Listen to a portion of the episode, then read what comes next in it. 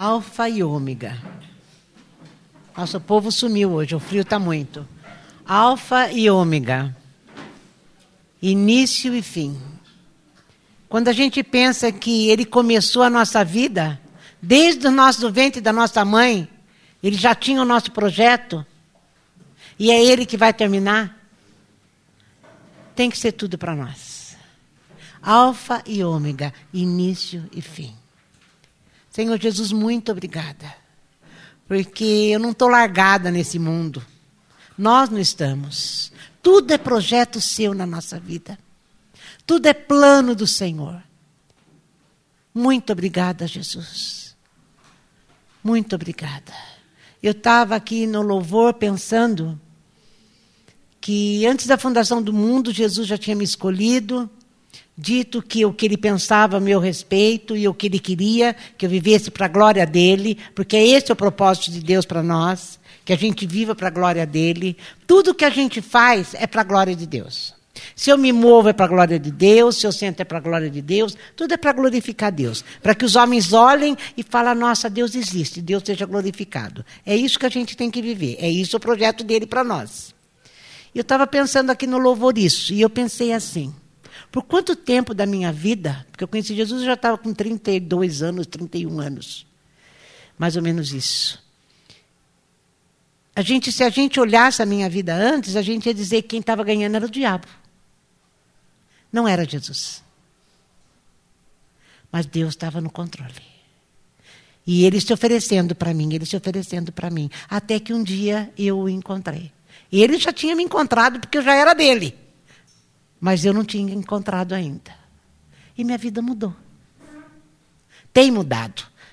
Quando eu falo a minha vida mudou, você vai pensar que eu estou pronta, né? Não, ninguém está. Estou no caminho. Essa semana foi difícil, eu estava até comentando com o Rubens sobre isso. E com a Pio também. E eu lembrei daqui no louvor também dessa palavra que Paulo fala para Timóteo. Paulo já estava morrendo, isso, Paulo começou a vida dele com Cristo, escrevendo as cartas, no ano 70 depois de Cristo. Eu não sei quando que a Septuaginta foi feita, você sabe? Bom, quando que a Bíblia no Novo Testamento foi escrita? Que é a Septuaginta, que era, foi para o grego e depois para nós. Não sei. Eu sei que em 70 Paulo já estava vivendo isso tudo. E no ano 70 depois de Cristo, ele escreveu assim, ó. Olha, Timóteo, eu estou morrendo, estou velho, mas você vai tomar meu lugar. Você vai ser pastor no meu lugar. E você vai saber disso. Sabe, porém, isso.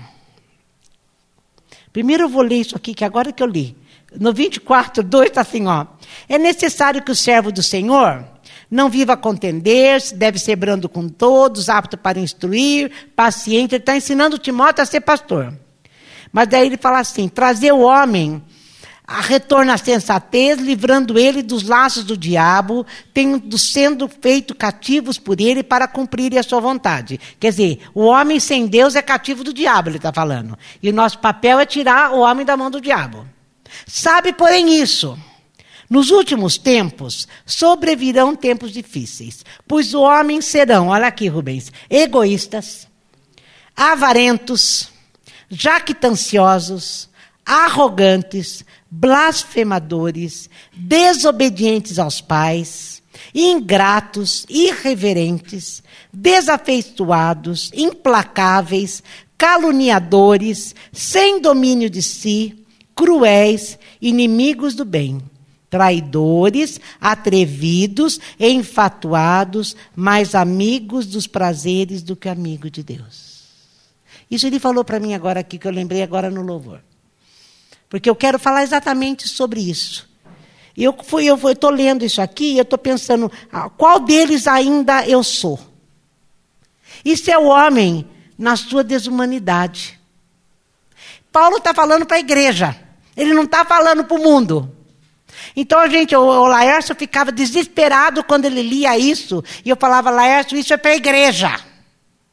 Esse, esse, essa coisa aqui que ele escreveu é para a igreja. Então, ele está falando que dentro da igreja nós íamos encontrar pessoas assim. Você imagina lá fora como é que está o negócio. E uma frase que todos os dias eu e a Silvana conversamos muito, e todos os dias sai essa história na nossa conversa. Só Deus muda o homem. Eu não sei em qual deles aqui ainda você pode se ver. Eu me vejo. Eu espero que você tenha a sensatez de se enxergar. Porque eu quero falar sobre isso, que só Deus muda o homem. Sabe, gente, nós somos escravos do pecado. Nós nascemos, por causa de Adão, escravos do pecado. Nós não, mesmo que eu juro que eu não vou ser mais egoísta. Eu não quero mais ser egoísta. Eu não vou ser egoísta. Eu vou me, me, me sacrificar meu corpo. Eu vou bater no meu corpo até sair sangue para não ser egoísta. Eu vou mudar. Eu não vou ser mais amante do prazer. Eu juro que eu não vou ser. O primeiro dia eu consegui com muito esforço. No segundo eu faço de novo. Porque nós somos escravos disso. Nós somos escravos do pecado. Infelizmente, o assunto é sempre o mesmo, né? Escravos do pecado. Daí eu fui lá para Josué. Vamos lá para Josué. Josué é aquele que substituiu Moisés, vem depois de Deuteronômio, Números, é Josué. Foi de Números. Deuteronômio, Josué. Josué é um juiz é, é um que, se, que ficou no lugar de Moisés, que quando Moisés morreu, levando o povo para o deserto, do, eh, lá no deserto, já para entrar em Canaã, ele morreu. E Josué então foi tomar o lugar dele. E ele, Deus falou para Josué: você vai entrar em tal, em tal lugar, em tal lugar, em tal lugar, você vai ter vitória em tudo. Chegou no lugar, eles tiveram derrota. E ele foi lá perguntar para Deus por que, que eu estava de sendo derrotado, se o senhor falou que eu ia ter vitória. Ele falou: tem pecado aí na tua casa. E ele falou: é, quem que pecou? Porque era assim: você vai entrar lá, Josué, você vai eh, tirar o, o, os habitantes dessa terra, mas vocês vão sacrificar todos os despojos, vocês não vão poder pegar nada para vocês. Vocês não pegam a, a casa, não pega gado, não pega dinheiro, não pega nada porque vai jogar tudo fora. E eu não quero que vocês guardem nada. E Josué falava isso para os soldados dele: nós não vamos poder pegar nada. Mas em Josué 7, que está vindo de uma história que eles foram para Ai e eles estavam perdendo a guerra, e Deus falou para ele que tinha alguém que tinha pego despojo, Deus ele, ele foi eh, orar e Deus falou que era Acã, um homem. Eu já falei sobre isso aqui. E o que eu quero chegar em Josué 7, quando o, Josué chegou para e falou: O que, que você fez? Eu avisei que não podia. Eu avisei que ninguém podia fazer. Deus não queria. Olha aqui. Respondeu Acã 7,20. Respondeu Acã Josué e disse: Verdadeiramente pequei contra o Senhor Deus de Israel e fiz assim e assim. Quando vi entre os despojos, uma boa capa babilônica e 200 ciclos de prata, e uma, gozado que ele contou, né, gente? Deu tempo dela de contar. E uma barra de ouro do peso de 50 ciclos, que também pesou. Eu cobicei, tomei e escondi na terra, debaixo do meio da minha tenda, e a prata por baixo. Então Josué enviou mensageiros que foram correndo à tenda, e eis que tudo estava escondido nela, e a prata por baixo. Tomaram, pois, aquelas coisas do meio da tenda e as trouxeram a Josué e a todos os filhos de Israel e as colocaram perante o Senhor. Então Josué e todo Israel, com ele tomaram Acã, filho de Zera, e a prata, e a capa, a barra de ouro, e os seus filhos, e suas filhas, e os seus bois, os seus jumentos, suas ovelhas, a sua tenda, e tudo que ele tinha, e levaram-os no vale de Acor. O vale de Acor chamava Vale da Perturbação. Disse Josué: Por que nos conturbastes? O Senhor hoje te conturbará. E todo Israel o apedrejou. E depois de apedrejá-los, queimou-os. Queimou mulher, filho, gado, dinheiro, ouro, prata, tudo. Até a tenda dele. Deus mandou queimar tudo.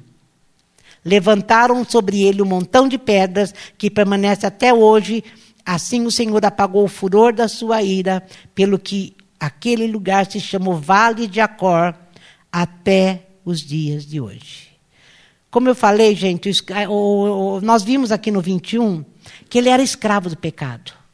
Ele viu cobiçou, tomou, escondeu. Deu tempo dele contar, dele pesar, dele saber esconder direitinho. Ele não conseguiu fazer o que ele prometeu para Josué que ia fazer. Ele não conseguiu não roubar. Ele não conseguiu ser o que ele deveria ser, que é o que eu falei, nós vivemos para a glória de Deus. Mas aquilo está dentro de mim, eu sou escravo.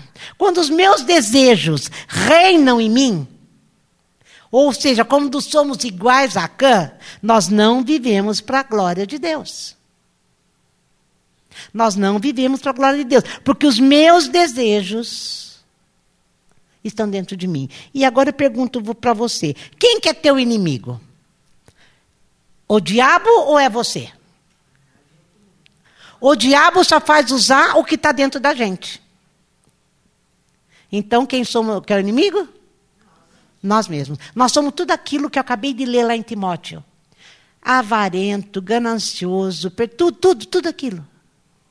Ou você não se vê naquilo? Duro a gente entender isso, né? É duro a gente olhar para um filho e ver um filho assim. Ou uma mãe assim. Ou um pai assim. Um neto. Eu estou querendo falar para calar mesmo. É duro eu ver que meu filho é assim. É duro que eu ver que e só Deus muda o homem.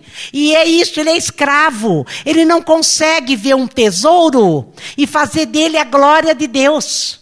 Ele cobiça, não colar cobicei, vi, cobicei, tomei e escondi.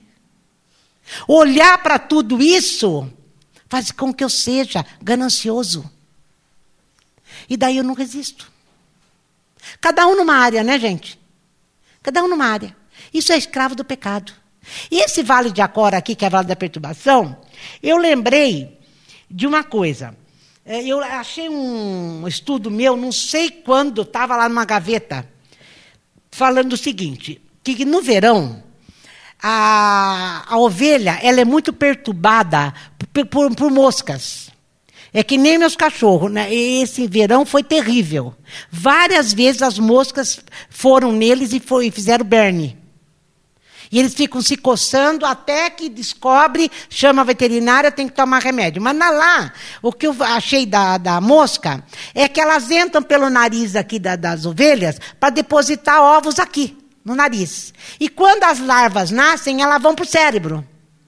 As ovelhas ficam desesperadas, elas arrastam pelo chão, ela bate a cabeça na parede, ela fica louca, ela fica louca. Muitas morrem. Muitas. Outras, outras ficam cegas. Porque essas moscas perturbam de uma tal maneira que deixam ela assim. É, quando, a sarna é outra coisa. A sarna, inclusive, a gente pode falar que é muito pecado. Não é pouco, é muito pecado. É o corpo inteiro, né? não é muitas, poucas larvas, é muito. E elas também ficam desesperadas. Quando a ovelha está com essas larvas no nariz, o pastor que fica de olho nas ovelhas vai lá, aplica óleo e tira as larvas de lá de dentro. Como a gente faz com o cachorro. Chama a veterinária, ela vem, dá remédio quando não tem que tirar o berne de lá de dentro. Isso acontece. E quando é a sarna, eles mergulham a ovelha num balde de óleo para tirar isso delas. E, e esses pecados que a gente tem vivem assim na nossa cabeça, perturbando a gente o tempo todo. O tempo todo. A gente precisa de óleo. E como só Deus muda o homem, né? E aqui eles foram para o Vale de Acor, que é exatamente isso, que a gente passa a vida toda perturbada, sem Deus a gente passa a vida perturbada com o pecado. E no Vale da Corpus era o fogo. Agora eu fui para Oséias. Oséias vem Daniel, Ezequiel, acho que é isso. Não, Ezequiel, Daniel ou Daniel, Ezequiel? É Ezequiel, Daniel, Ezequiel e Oséias. Porque Deus fala assim: ah, vai haver resgate. No Vale de Acor é um vale de perturbação. É um vale onde as moscas ficam mesmo. É um vale que você não vai ter paz e que você vai ser levado à morte no vale de Acor. Como foi lá com a Cã. O pecado leva a gente a isso. Quanto mais eu pecar, porque já que eu sou escravo, mais perturbado eu fico. Só Jesus é o antídoto para nós. Só Ele é o óleo que pode matar as moscas. Só é Ele que pode matar essa raiz do pecado de dentro de nós. É isso que está falando. E aqui em Oséias, gente, que palavra maravilhosa isso. Chama assim: a infidelidade do povo e a fidelidade de Deus. O livro de Oséias é o livro da paixão divina. Um Deus machucado, traído, mas que não desiste do homem, ama o homem e vai atrás do homem.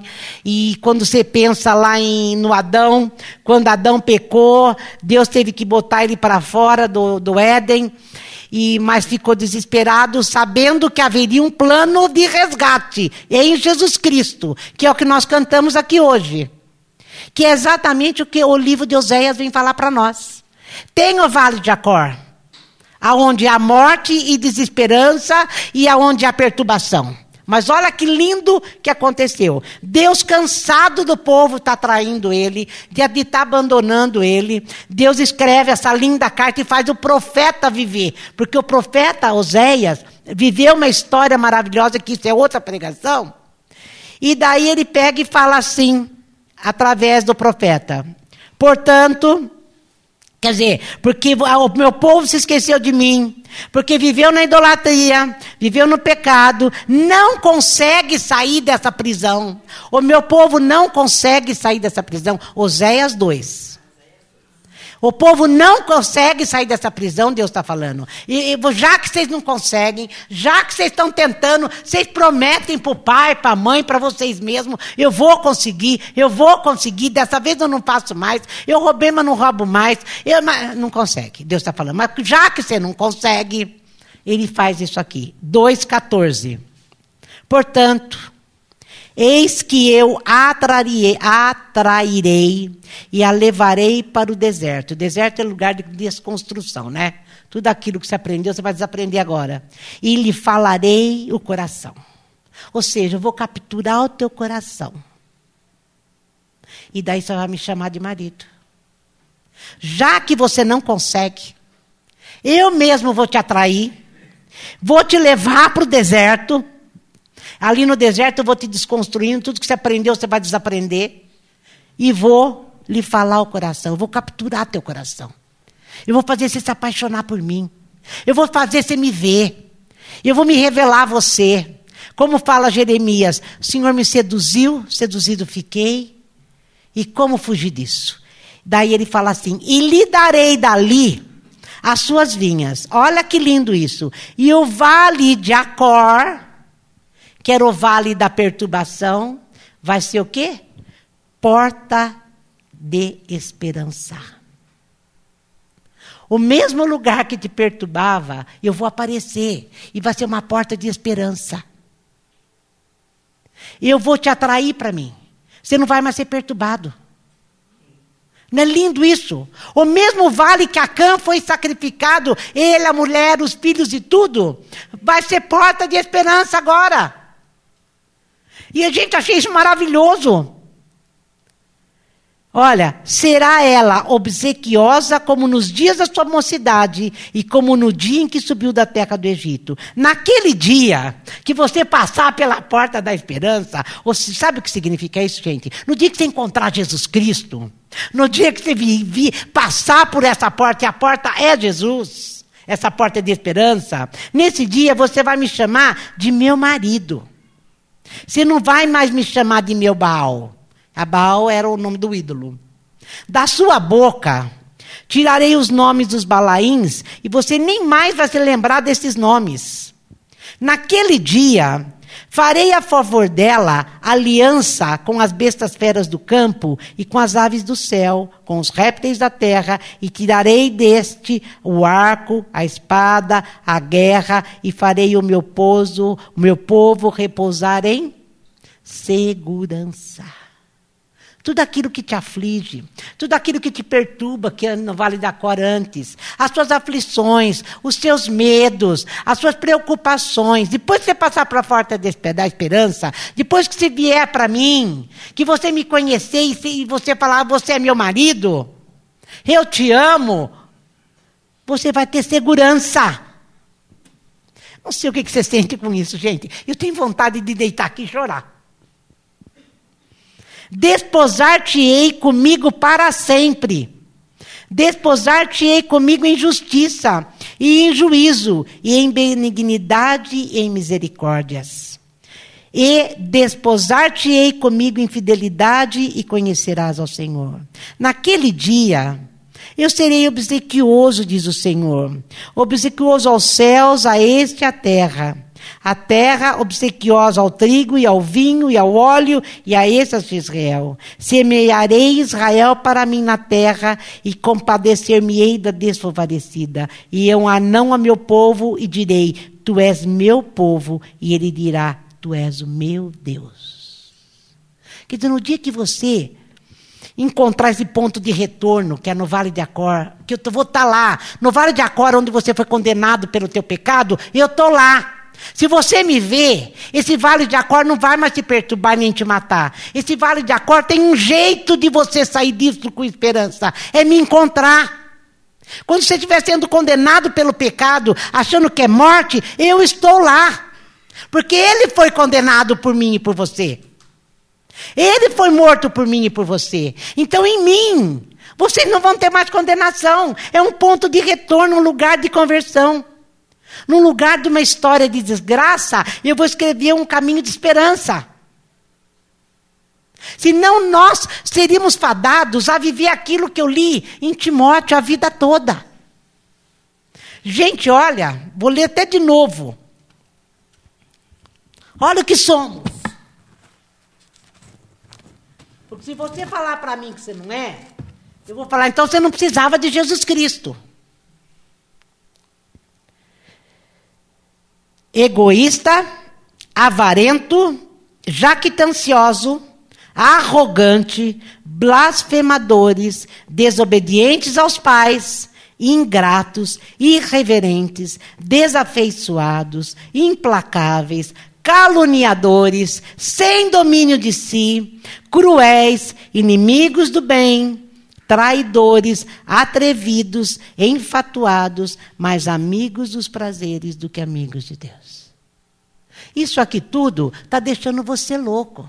Tem dia que você bate a cabeça na parede, tem dia que você bate a cabeça no chão, tem dia que você se esfrega na grama para ver se passa essa loucura que você tem sentido e você não encontra mais paz.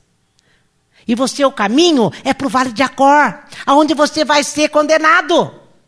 Mas se você abrir bem os seus olhos e me ver, eu estou lá no Vale de Acor por você. E aquilo passa a ser uma porta de esperança. Gente, oferta de misericórdia maior do que essa não existe. Nós estamos condenados à morte.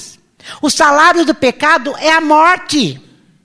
Por isso que nós morremos hoje, por isso que a morte é comum no nosso meio. Nós não fomos feitos para morrer. Nós fomos feitos para ter vida eterna. Mas por causa do pecado do Adão, nós fomos condenados à morte. Daí Deus vem e fala: Olha, mas você não precisa mais morrer, você pode vir agora eternamente comigo. Pode morrer teu corpo, porque a gente encara a morte como aquele lugar lá do, do caixão, né? É muito mais do que isso. É banimento para sempre.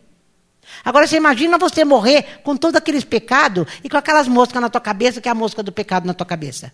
Você não vai ter paz nunca no inferno. Porque ao contrário do que muita gente diz do filme que a gente assistiu, existe inferno. E lá no inferno você vai se deparar com você mesmo. Com a tua maldade, com tudo isso aqui que eu li lá de Timóteo. E sem ter fim. É, tem um, um, livro que o Kleber falou para a gente assistir. Se você tiver Netflix, assista. Chama O Caminho da Fé. É muito bom. É muito bom. E isso aqui, gente, vai nos atormentar o tempo todo se eu não tiver esse encontro com Jesus Cristo. E Jesus vem e fala: se você vier, você vai me chamar de marido, eu vou te favorecer, eu vou te dar segurança, eu vou cuidar, eu vou te amar, eu te amo. Eu te amo, o Senhor diz para mim e para você. Por isso eu não quero que você viva desse jeito. Eu não quero que você viva nessa perturbação que você vive. Mas só Deus muda o homem. Só Ele pode tirar a gente do vale de Acor. Só Ele pode fazer do Vale da Cora uma, uma porta de esperança ou um lugar de esperança. Mudar a desgraça da vida. E Paulo fala a mesma coisa para nós em 2 Coríntios. Vamos lá.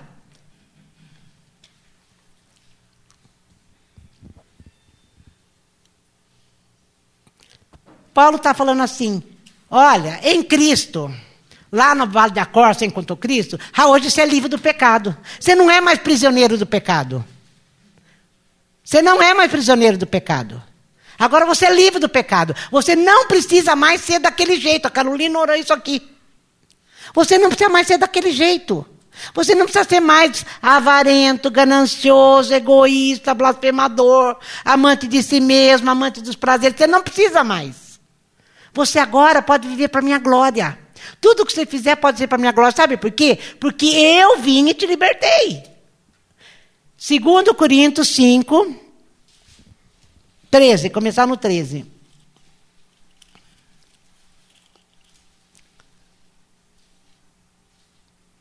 Porque se enlouquecemos é para Deus. Se conservamos o juízo é para vós outros pois o amor de Cristo nos constrange. Julgando nós isso, um morreu por todos, logo todos morreram. E ele morreu por todos, para que os que vivem não vivam mais para si mesmos, mas para aquele que por eles morreu e ressuscitou. Assim que nós, daqui por diante, a ninguém conhecemos segundo a carne. E se antes conhecemos a Cristo segundo a carne, já agora não o conhecemos desse modo. E se alguém está em Cristo, é nova criatura. Coisas velhas se passaram, eis que se fizeram novas. Ele está falando por meio de Jesus Cristo, nós temos uma nova vida, uma nova chance, uma nova criação, uma nova geração, um povo livre. Verdadeiramente sereis livres se Cristo vos libertar. João fala.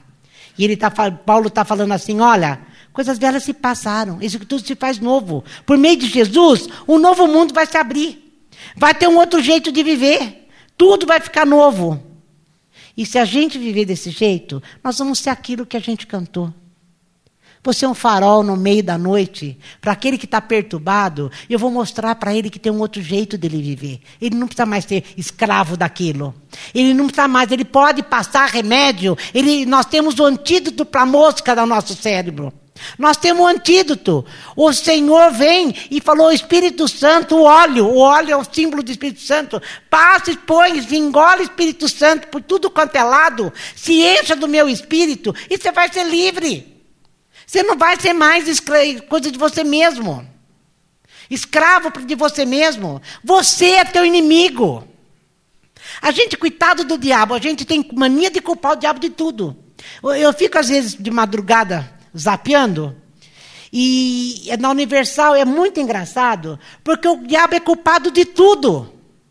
Ninguém peca lá. Ninguém peca. Tudo é o diabo. Eu fiz porque o diabo fez. Eu fui porque o diabo me levou. Eu manco porque o diabo me fez isso. Não é, somos nós. O diabo só faz usar o que está dentro de nós. Fala bem. Ai, que judiação. Ai. Então foi o diabo, então, né? E eles falam que foi o diabo.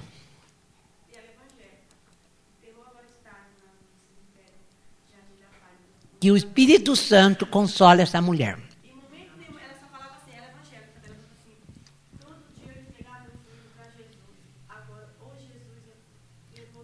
Foi Jesus mesmo. Foi Jesus, não é o diabo. Quem tem domínio sobre a vida e a morte? Só o Senhor.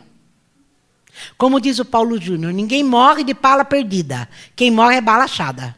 Porque Deus é que disparou, falar, hoje eu vou levar. E, a gente começa a supor um monte de coisa. A gente imagina assim: Deus levou para que ele não fizesse o mal, levou para que ele não vivesse o pior. Nós não sabemos por que, que acontece isso. Sabemos que Deus é que está no controle. E que Deus mesmo vai se encarregar de consolar essa mulher.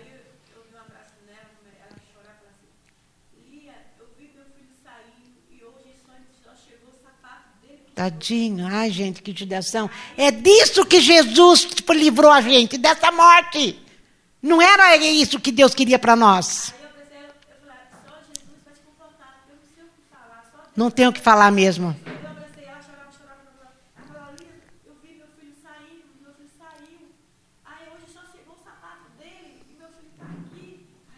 Tadinha, tadinha. E é disso que, o dia, que Jesus vem curar a gente. Porque quando Adão morreu, como, pecou, como, como eu falei, o Deus falou: é melhor morrer, porque se ficar eternamente no pecado, vai ser eternamente com essas moscas na cabeça. Então Deus teve que mandar fora do jardim do Éden, porque lá no jardim do Éden, se eles comessem da árvore da vida, eles iam viver eternamente no pecado. Então Deus botou para fora do jardim, ainda por misericórdia, para que a gente não comesse dessa árvore. Para não ficar eternamente no pecado. Porque viver com essa mosca na cabeça a vida toda, na eternidade, já pensou? Daí Deus falou: agora o homem morre. Então o salário do pecado é a morte. A morte só existe na humanidade por causa do pecado. Só que agora Jesus vem e fala assim: mas vocês podem viver eternamente comigo, em mim. Então nós sabemos que o nosso corpo pode morrer, como ele falou aqui. Olha que lindo isso. Ó. O amor de Cristo nos constrange, julgando nós. Um morreu por todos, logo todos morreram. Ele morreu por todos, para que os que vivem não vivam mais para si mesmos, quer dizer, do jeito que nós éramos, mas por aquele que morreu. Assim, nós daqui por diante a ninguém conhecemos segundo Cristo, antes conhecemos a Cristo segundo a carne, já agora não o conhecemos desse modo. Quando a gente é do Senhor, a gente conhece Jesus de outro jeito, nós vamos viver a ressurreição com Cristo. Do jeito que eu morro, eu ressuscito. Então, o, o consolo da mãe só pode ser esse. Deus estava no controle e haver, vai haver ressurreição em Cristo. E um dia a gente vai se encontrar. Agora, tudo isso Deus vem revelando para nós a Bíblia toda, passou por Oséias, passou por um monte de livros, ele falando, vocês não conseguem parar de pecar. Deus falava, então o que, que Deus fazia? Eu não vou fazer chover. Não chovia, eles tinham seca, perdia dinheiro, daí voltava para Deus. Mas também só voltava porque queria as coisas. Até que Deus falou, não, eu, eu mesmo vou ter que mudar vocês. Se vocês, eu, eu, eu vou ter que mudar vocês. Porque senão vocês nunca vão conseguir parar de pecar. Então, quando a gente vê uma pessoa que não consegue mudar, uma, uma pessoa que vai e volta, vai e volta sempre do mesmo jeito, o que, que você chega à conclusão? Que ela não conheceu a Cristo. Ela não conheceu a Cristo. Gente, e não se engane. Não é porque é pastor, não é porque é presbítero, não é porque é frequentador de igreja, não. Não conheceu a Cristo, mas é pastor. Não conheceu a Cristo.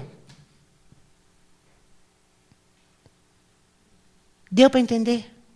A característica maior de quem conhece a Cristo, primeiro é reconhecer: eu sou tudo aquilo.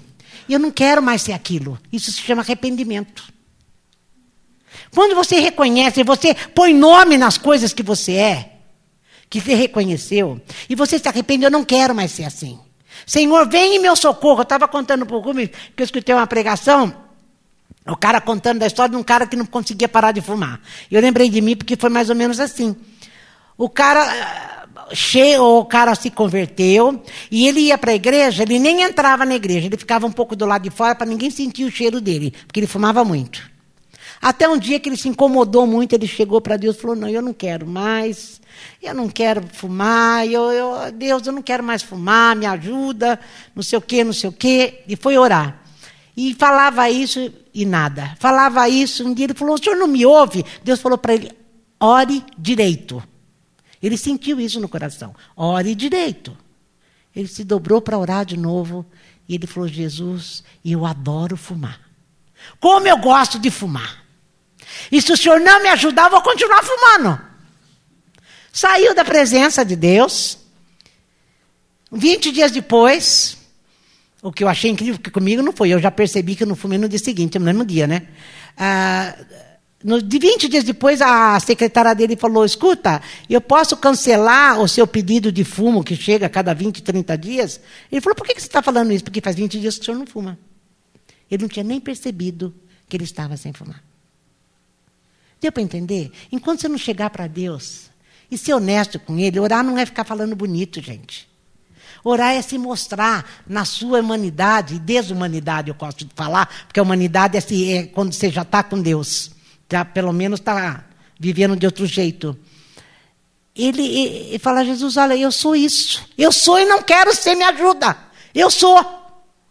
Eu sou. Porque nós não vamos conseguir fazer nada.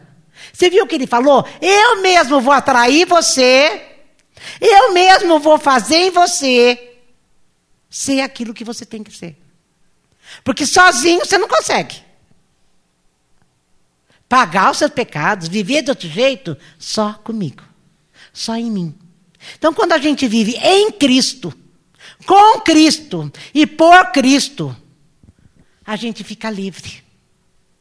Daí nós somos aquilo que Pedro fala, que ele vem fazer de nós, nação santa, raça eleita, povo de propriedade exclusiva do Senhor.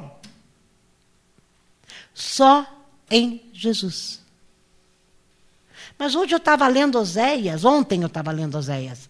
Eu falei, Deus, que coisa maravilhosa. Deus passava essa, essa, essa, essas mensagens para para Israel, Jesus era muito. Ele falava por parábolas e por sinais, né? E, e Deus também era assim.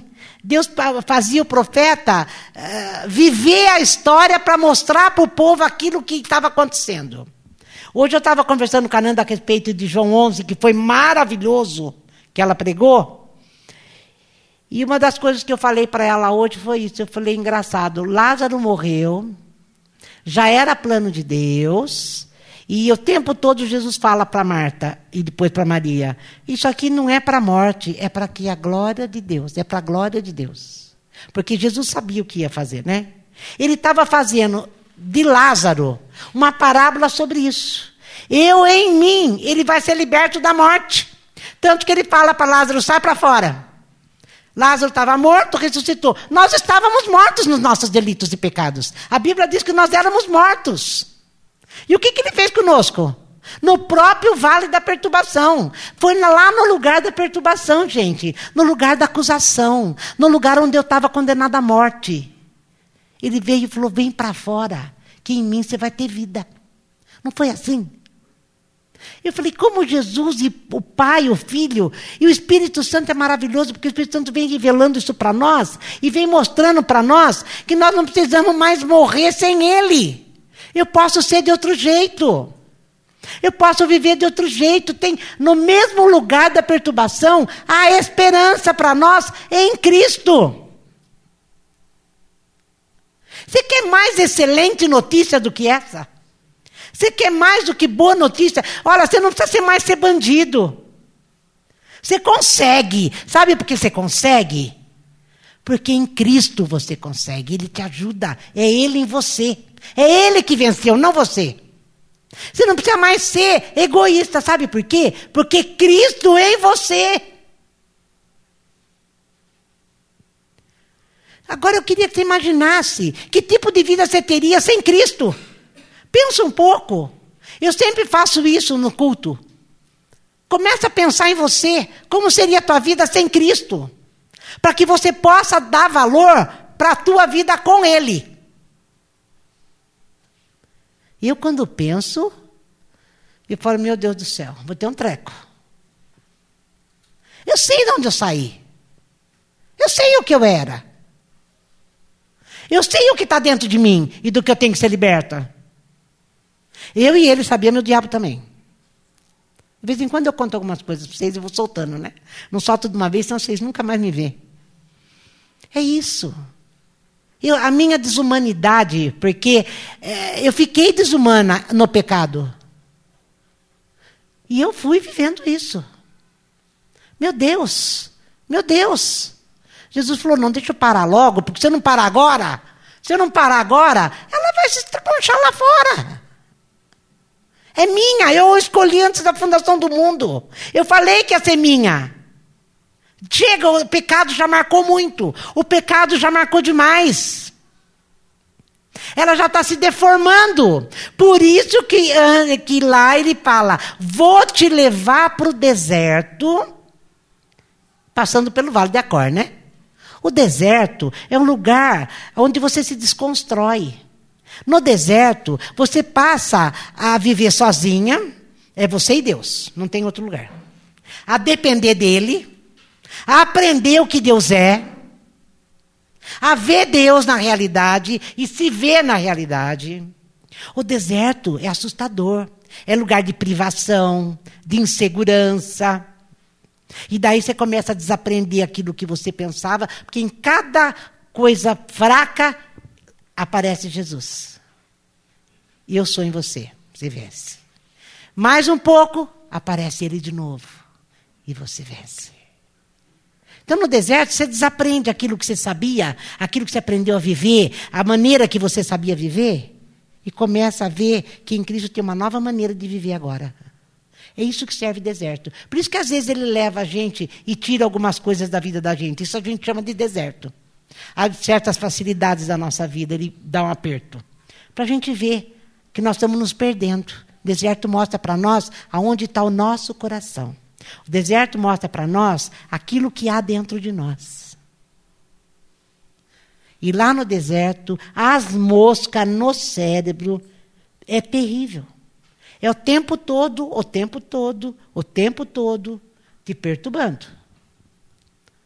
Daí aparece Jesus. Mas sabe, eu não sei se a gente se acostumou a escutar esse assunto, porque aqui eu só falo disso, né? Eu só falo disso aqui. Eu não sei se a gente acostumou, eu falava isso com a Nanda hoje, a Nanda falou a mesma coisa para mim. A gente acostumou com essa conversa que a gente não dá mais valor. Porque quando você entende o que você era e agora o que você é, pode ser, o que, que você faz? Não é lugar de você pôr a cara no chão e se estribuchar e chorar e falar: Deus, como é que eu pude ir tão longe? Que olha o que o Senhor veio fazer em mim. Não é lugar disso. Mas parece que Você entendeu o que eu quero dizer? Entenderam? Será que a gente se acostumou com essa conversa? Assim como a gente acostumou, o povo acostumou com o maná. O maná, gente, era Jesus. Quando eles estavam no deserto, Deus derramava maná do céu, que era o pão vivo do céu, que é, significa Jesus. Eles cansaram, falaram: não, nós não queremos mais maná, agora nós queremos carne. De pão vivo. Ah, não quero mais esse pão vivo. Não queremos mais. Queremos mais Jesus. Jesus ah, não, ah, acabou a graça, né? Foi bom no primeiro dia, no segundo dia, no primeiro ano, queimou o coração, era bom demais. Mas agora, já acostumou. Cansaram do maná, cansaram de Jesus. Não dá para cansar, não dá para não reagir sabendo que lá no meu vale da perturbação, ele estava lá, falando: Olha aqui, ó, estou aqui, te esperando faz 30 anos que eu te espero e que eu apareço para você, você não me vê. Agora é hora. Você não precisa mais ser o que você era. Não precisa mais viver perturbada desse jeito com essas moscas na tua cabeça. Vem para cá que eu tenho uma nova vida para você. Eu vou ser o seu marido. Eu vou te dar as vinhas. Eu vou te dar alegria. Eu vou te dar paz. Eu vou dar aquilo que você precisa. Eu vou ser a sua segurança. Você não precisa mais correr achando que não vai dar, que não vai dar, porque eu sou a tua segurança. E o que, que eu faço com tudo isso, gente? Eu estava lendo isso hoje, eu não sabia. Sabe quando você lê e aquilo vai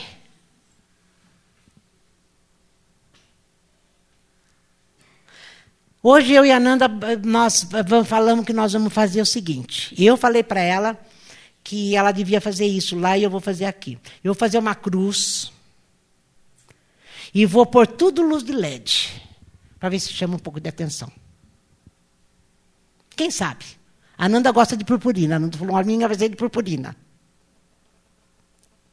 Vocês estão entendendo o que eu quero falar? Se isso aqui que eu falei hoje não é uma excelente notícia para queimar a tua vida, o teu coração, saber que você tem esperança de vida melhor em Cristo, e que o bandido da tua vida não é o diabo, é você mesmo, mas ele venceu você, se você deixar. e quiser, isso tem que fazer com que eu e você vivam em agradecimento a Deus.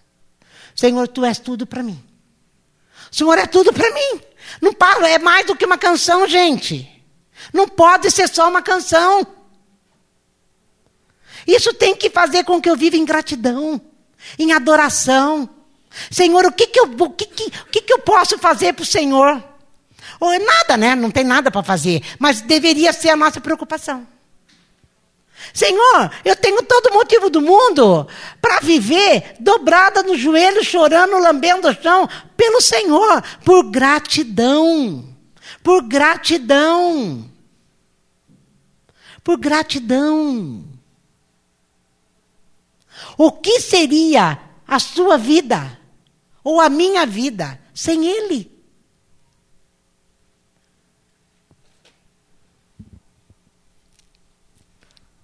Atrairei, levarei para o deserto e vou capturar o teu coração. No livro de Ezequiel, ele fala assim: Eu vou colocar um novo coração dentro de você e as minhas leis eu vou imprimir no teu coração. Tudo é Ele. Tudo é Ele. Nada mais somos nós. Tudo é Ele.